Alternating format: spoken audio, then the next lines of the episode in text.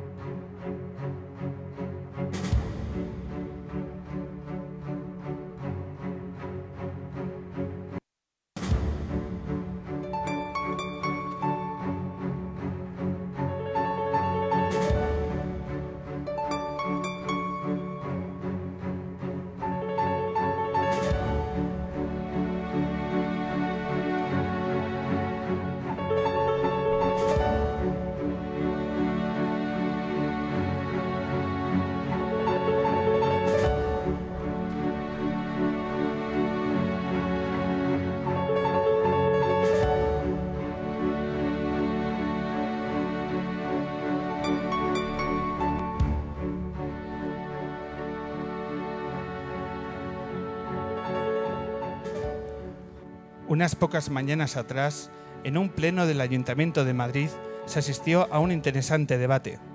Por un lado, el edil socialista Pedro Cerolo, que abogaba por el derecho de los homosexuales al matrimonio y las ventajas derivadas de ese reconocimiento. Enfrente, la concejala popular de Asuntos Sociales, que negó la pertinencia de ese reconocimiento por dos razones. La primera, por medio de un logaritmo llamativo, al decir que acababan de perder los socialistas las elecciones en la Comunidad de Madrid y que eso demostraba que la mayoría de los madrileños estaban en contra de la moción, lo que arrastraría a pensar que la mayoría de los madrileños estaban también en contra de todo lo prometido, todo lo prometido por socialistas, transporte público gratis, vivienda protegida, control de la especulación. La otra argumentación, la seria, sostenía que un gay español puede ser ya feliz sin necesidad de leyes que lo amparen. Cerolo cerró su intervención de derrota con un triunfo. Advirtió de que la sociedad siempre pasa por encima de los políticos y adopta, más tarde o más temprano, las decisiones correctas.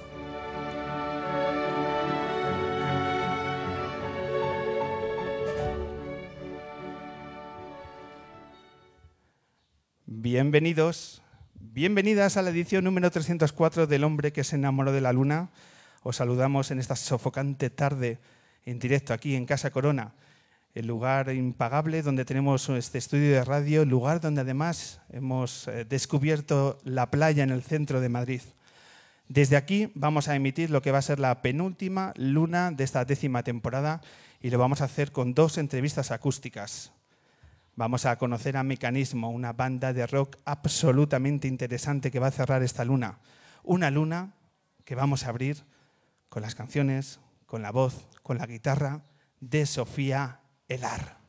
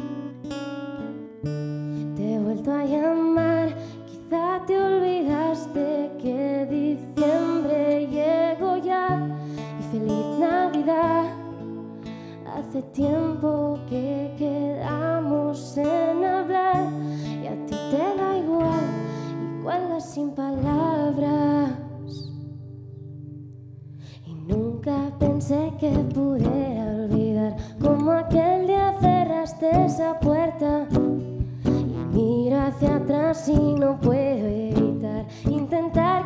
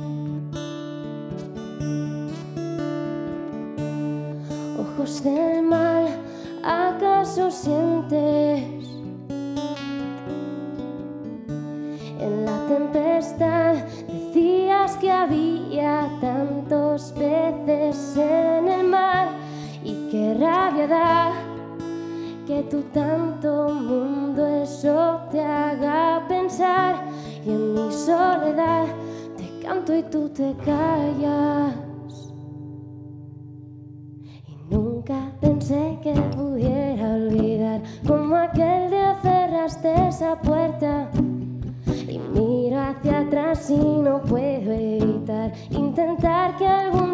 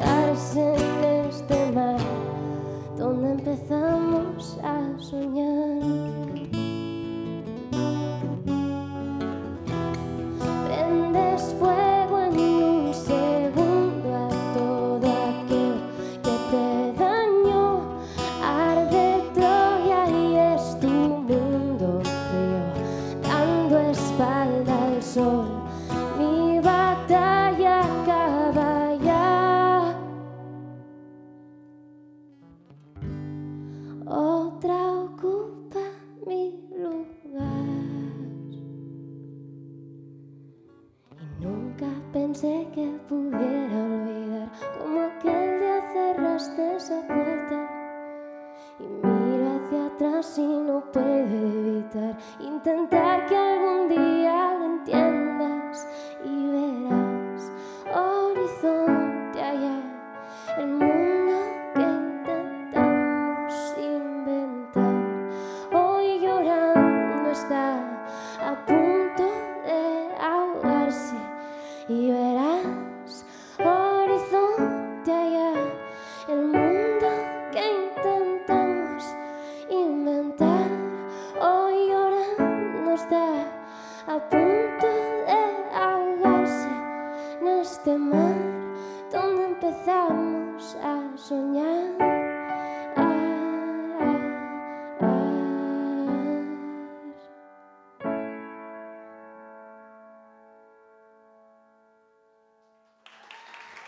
Gracias.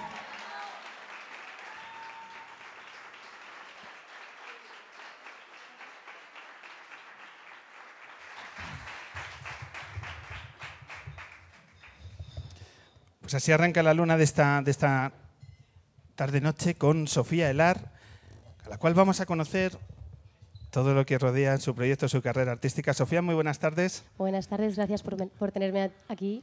Eso ante todo. Pues para nosotros es un placer un- que descubras nuestro pedazo estudio de radio. Tú sabes que los estudios de radio normalmente no son así. O sea, No, la verdad es que no, yo me he quedado bastante sorprendida. Mola un montón, ¿Te gusta? mucho. Es, nos ha quedado coqueto. Como decíamos antes, o sea, nos ha estropeado el aire acondicionado, pero, pero bueno, es lo único. Se ha estropeado en todo Madrid, no es una cuestión de Casa Corona. Así que estamos aquí haciendo lo que va a ser la penúltima temporada, la penúltima temporada, el penúltimo programa. Vete a saber si hemos acertado que es la, la penúltima temporada. De una temporada que empezamos en octubre y que estamos encarando las dos últimas lunas y que, bueno, pues pensamos que tus canciones podían ser perfectas para, para arrancar. ¿Con quién te acompañas? ¿Quién te acompaña en el escenario? Cuéntanos. Pues eh, es Carlos, Carlos González, aunque para mí es Carlos Salvavidas, porque eh, la verdad es que siempre que le necesito está ahí, hace de todo, me graba, toca conmigo el piano, la guitarra, así que yo le llamo Carlos Salvavidas. Fuerte aplauso para Carlos Salvavidas.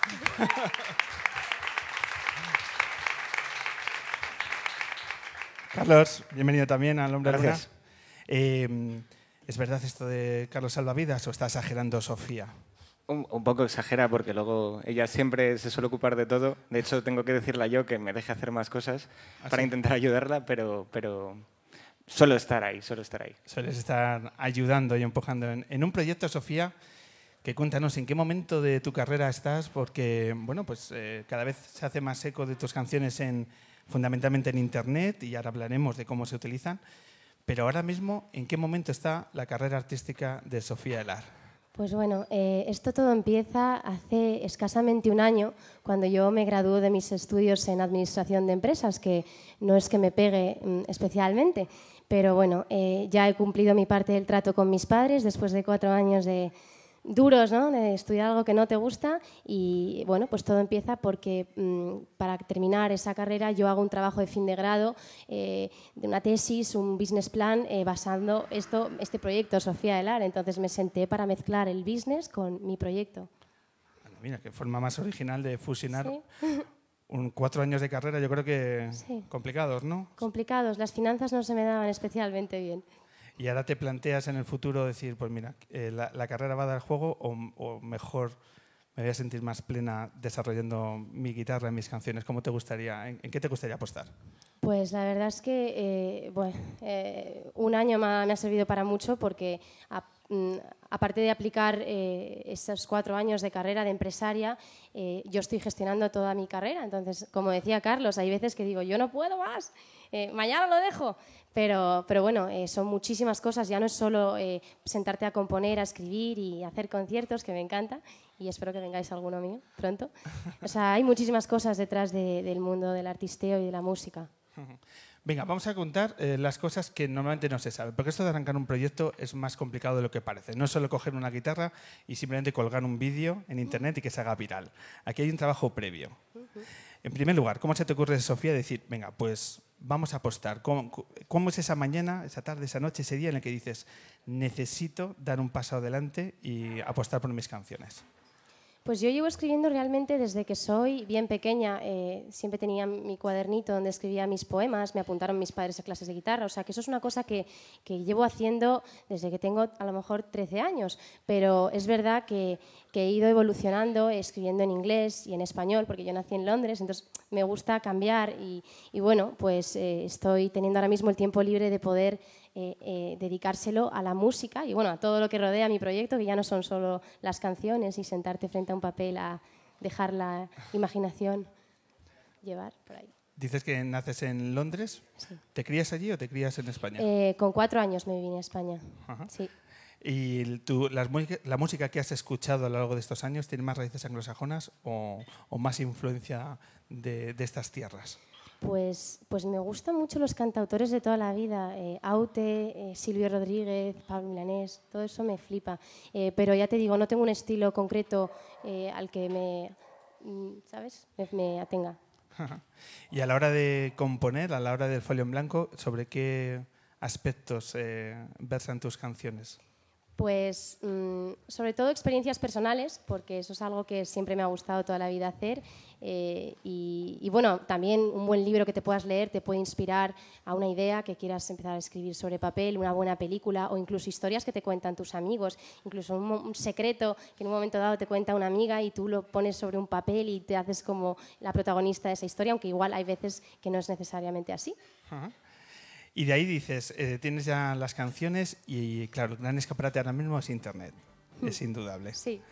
Y ahora mismo no tienes disco editado, no tienes EP editado, pero claro, uno empieza a bucear en Internet y te da cuenta que tienes un peso específico en las redes sociales y en YouTube que sorprende. ¿Cómo has conseguido, por ejemplo, tener ese, ese alcance de esos vídeos y esa cantidad de reproducciones en, en YouTube?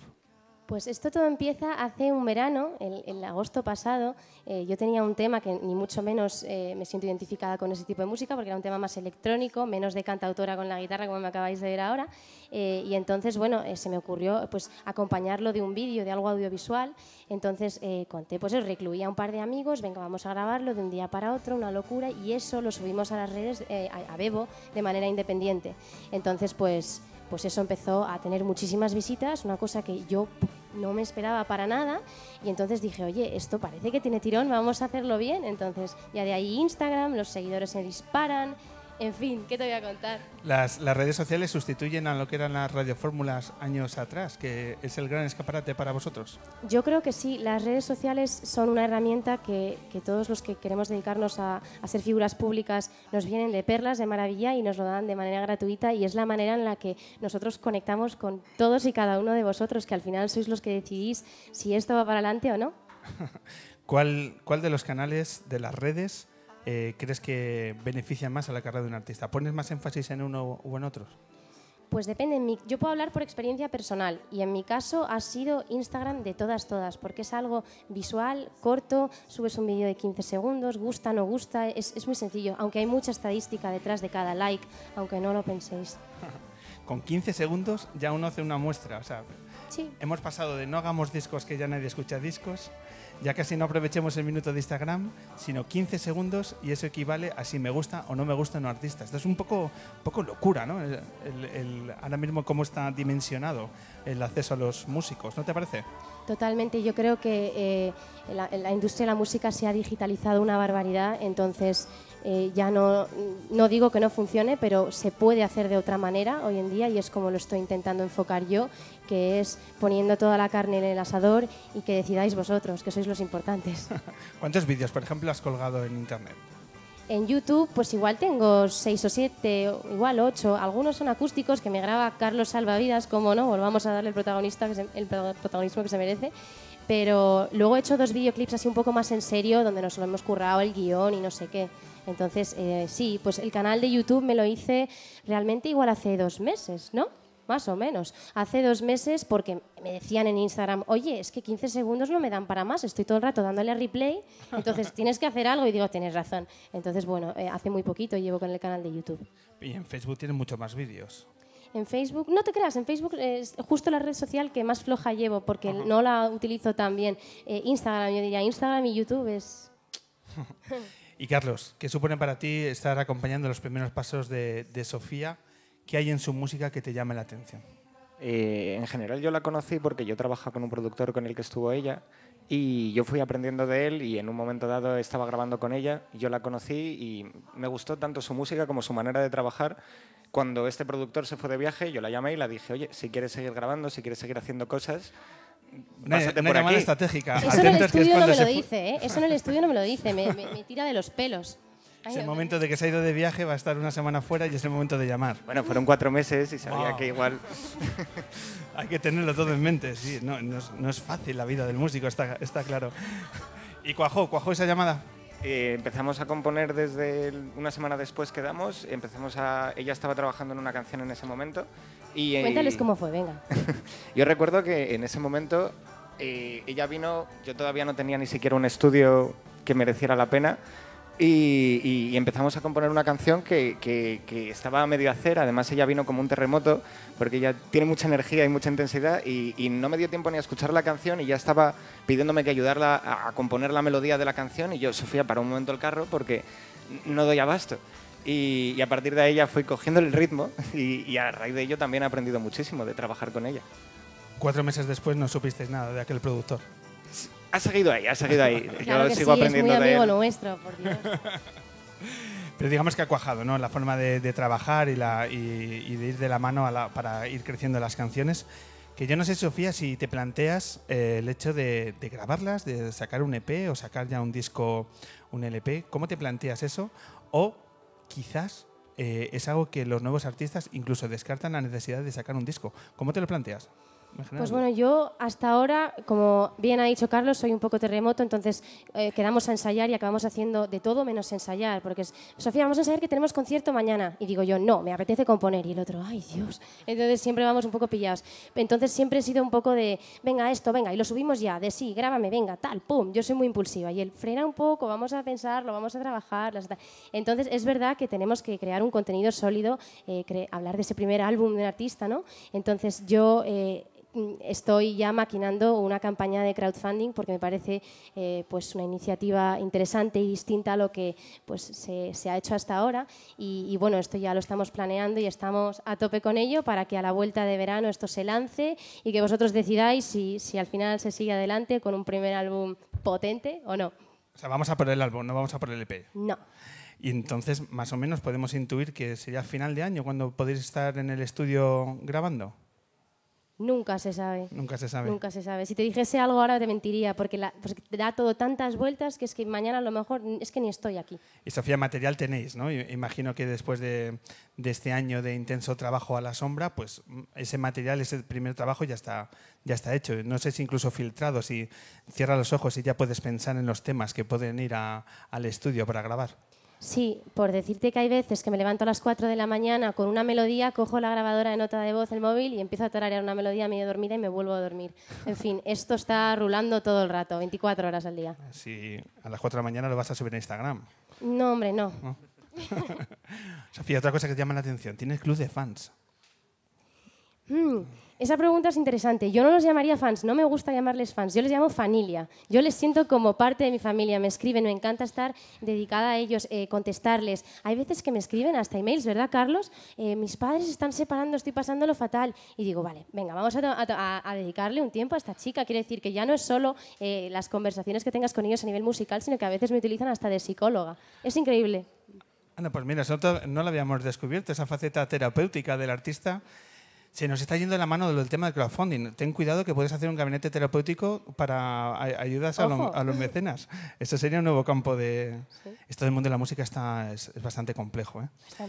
¿eh? pero ¿cómo vives? ¿Cómo se hace que en, un año de, trabajo, por ejemplo, tu club de fans tiene dos mil y pico seguidores en Twitter? De nuevo una locura. Ah, sí. Ah, pues es que además son dos hermanos, porque les tengo yo, no sé si me estarán viendo porque son, vamos, esos sí que son fans, pero fieles hasta morir. Eh, sí, son dos hermanos y me escriben mucho, oye, que sepas que nosotros te vamos a, seguir siempre y vamos a ser súper fieles a ti, no sé qué. Yo estoy encantada, la verdad, pero, pero bueno, eh, en Instagram es realmente donde tengo esa comunidad que es bestial. Vemos que compones, vemos que estás pensando ya en el proyecto de crowdfunding de poder grabar, que manejas redes sociales, pero yo no sé si en algún momento dices, mira, es que a esto no llego, a, ¿Dónde te gustaría tener un punto de apoyo para consolidar tu proyecto? ¿Qué es lo más difícil ahora que estás dando todo tu esfuerzo y tu tiempo para decir, pues el gran hándicap sería un apoyo en esto? ¿Dónde lo tienes más complicado? Pues yo estoy pasito a pasito, eh, con pies de plomo, eso por supuesto, porque me parece que, aquí lo importante es tener un equipo de confianza y que todos tengan una visión y una misión y un objetivo común. Entonces, eh, eh, para mí, rodearme de ese equipo y consolidarlo y creer en ellos a ciegas y, ya poder delegar y decir, tú encárgate de esto, tú de esto, tú de esto, pero que sean unas personas que siempre vayan en la línea Sofía Elar y con los mismos objetivos que yo, que piensen como yo, que hasta se metan en mi piel y digan, Sofía diría esto, pues esto. Entonces encontrar eso es difícil, pero estamos en ello. en ello. Eh, ¿Te gustaría tener banda o, o te proyectas más en una versión quizá como la que estamos viendo ahora, más reducida, más acústico? Pues hombre, finalmente, claro que sí, tener una banda que suene que te mueres, eh, pues es el objetivo de cualquier artista. Aunque hoy nos ha fallado eh, Steve, que es nuestro batería, que el pobre está con un esguince fatal. Así que solemos ser tres, pero, pero bueno, sí, por supuesto, o sea, encontrar a los músicos adecuados que entiendan eh, el rollo Sofía Elar y que metan su granito de arena para que esto suene de maravilla, también es algo que estamos maquinando. maquinando. ¿Y en los directos? ¿Cuántos directos has dado en este, en este tiempo? Define tiempo, porque yo antes de graduarme ya había tocado en el hipódromo canciones electrónicas, porque también he pasado por esas fases. ¿eh? O sea, yo he hecho de todo hasta que he vuelto a mi esencia de guitarra y cantautora. Eh, pero bueno, desde que me llevo dedicando esto en serio, hemos hecho conciertos en Barcelona. Eh, ahora nos vamos a Santander, a Valencia. Ayer estuvimos en Los Ángeles, San Rafael, en Segovia. En fin, no es una gira como tal, pero yo ya estoy girando. ¿Pero te gustaría en el futuro tener tu propia, tu propia banda? ¿Te imaginas con cuatro o cinco músicos y girando por festivales? ¿O la apuesta es un poco más reducida de espacios pequeños? La pedazo banda esa que dices, qué complicación, tampoco, porque yo veo un sonido más limpio y más íntimo en mis canciones, o de momento eh, es lo que yo tengo un poco pensado en mi cabeza, pero por supuesto, ya te digo, rodearme de las mejores personas, porque pueden ser buenos músicos, pero eh, lo que importa es que sean buenas personas y que te lleves bien con ellos en todos los sentidos. Estamos viendo, por tanto, que tienes las ideas claras pero, ¿cuáles son los, retos, las cosas más complicadas donde hay que poner acento y decir, mira, eh, en estos momentos hay riesgos que es mejor no asumir? Para vosotros, para los artistas que estéis arrancando, ¿qué es mejor descartar? ¿Qué es mejor decir, por aquí no paso? Dar un paso en falso, que es que este mundo parece, ay, qué maravilla la música, escribe sus canciones, qué guay. Detrás de todo esto que vosotros veis, en las redes, y etcétera, etcétera, también hay mucho, mucho lío por detrás eh, de gente que pues intenta coger a un músico a otro, llevarle, no llevarle, nunca sabes si te van a llevar de la mejor manera posible, si te van a explotar, aunque suena mal la palabra, eh, si van a trabajar contigo como tú esperas que, quieres que trabajen contigo.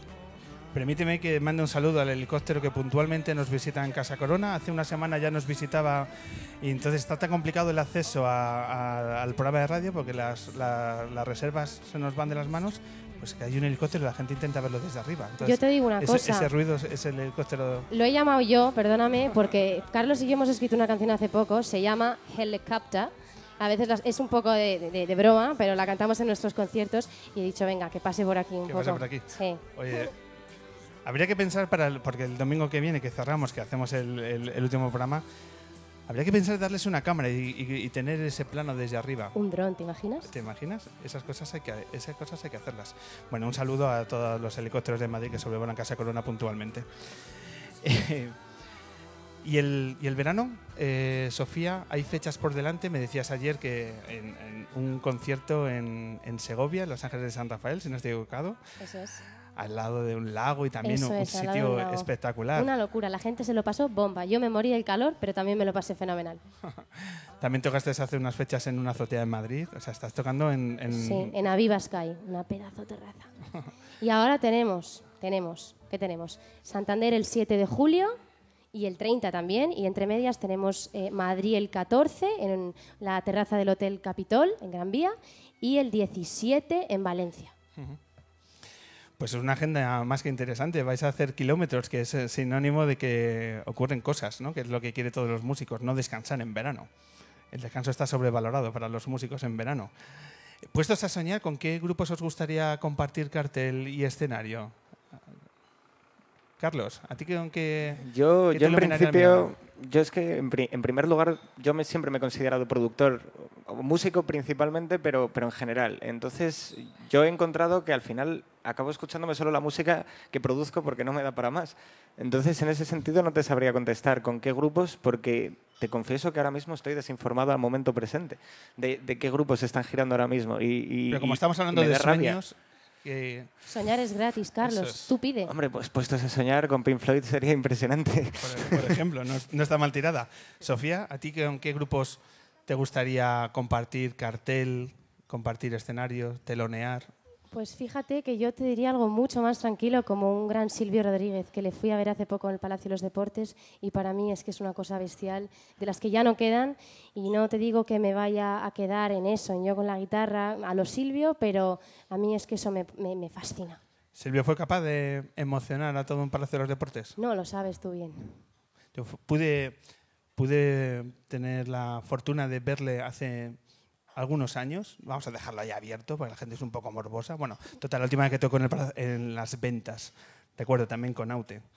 Eh, un concierto maravilloso, absolutamente maravilloso. Pero yo no sé si el paso del tiempo también permite que, que Silvio eh, ciertas agujetas o no, o se mantiene. No sé, tengo la, tengo la incertidumbre porque no conozco a nadie que estuvo en ese concierto. ¿Vosotros os, dejó eh, con buen sabor de boca? Alucinante. Silvio, eres un crack. Sé que no estás viendo esto, pero eres un crack. bueno, no subestimas que esto es ambiente playero. Esto, el otro día nos dijeron que esto parecía un programa de radio en La Habana y que me parecía todo un elogio. Pues sí. bueno, pues yo creo que es el momento de seguir disfrutando de vuestras mm, canciones. Carlos Salvavidas, Sofía Elar. ¿Qué, ¿Qué os apetece tocar ahora? Pues vamos a tocar Seis Peniques, una canción que he escrito hace muy poquito y espero que os guste. Venga, adelante. Deciros que mientras Sofía se, se prepara, deciros que a partir de mañana tenemos los, los podcasts. El de Sofía lo publicaremos mañana y al día siguiente publicaremos el de Mecanismo en un canal que tenemos en iBox, donde tenemos los podcasts de esta temporada y la anterior, que luego citaré algunas de las entrevistas que os recomendamos. Sofía, ¿todo tuyo? Todo mío. Adelante.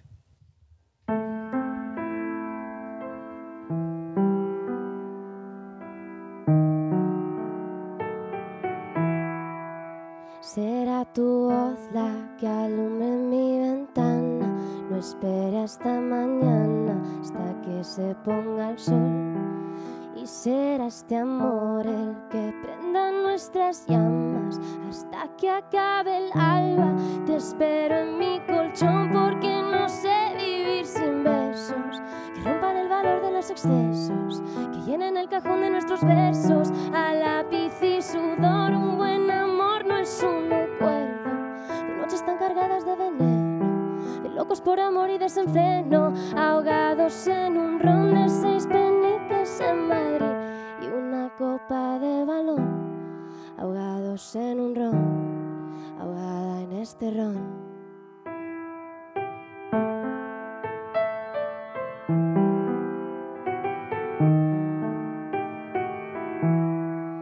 Será tu luz la que oriente mi camino en este rumbo perdido que encauza esta canción.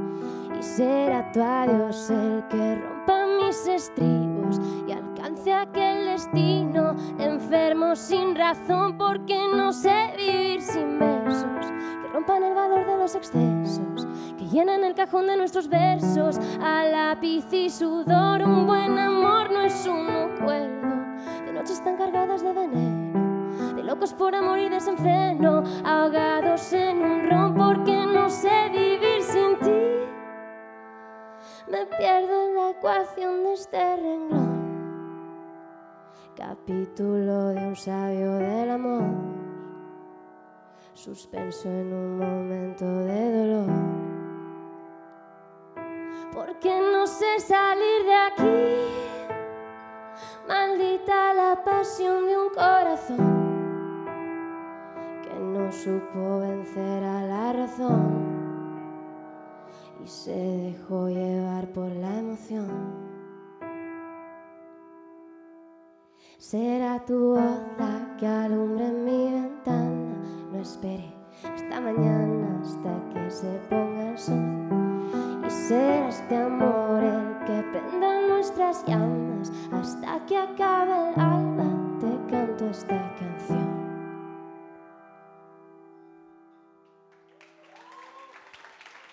Gracias.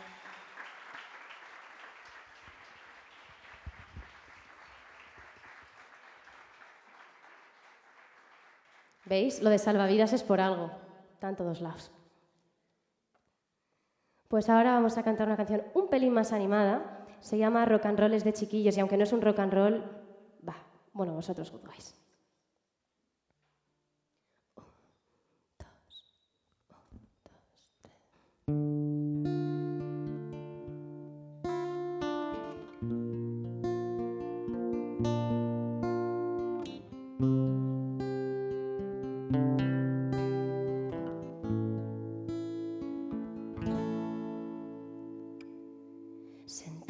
Ese banco donde un día prometimos que nadie nos cambiaría, que seríamos los mismos.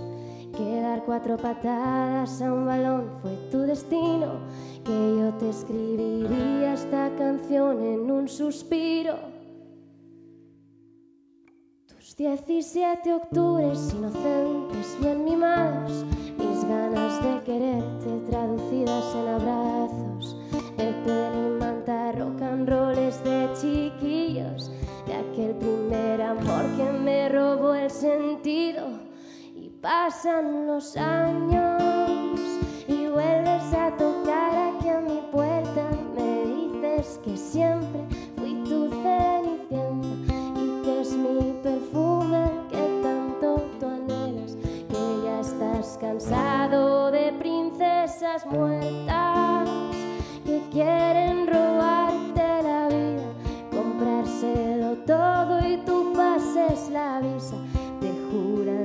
labios y te aman deprisa, promesas perdidas.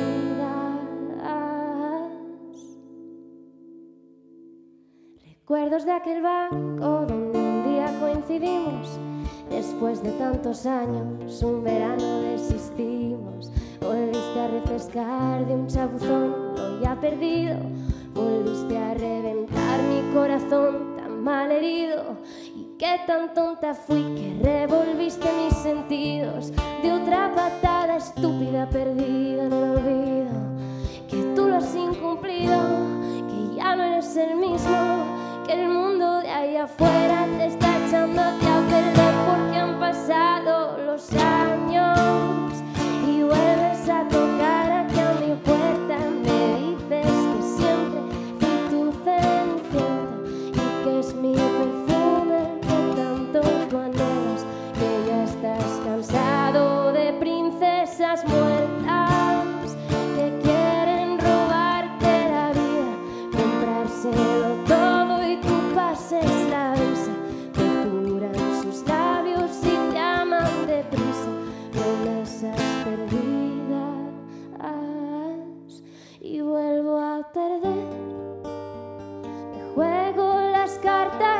contigo, el yo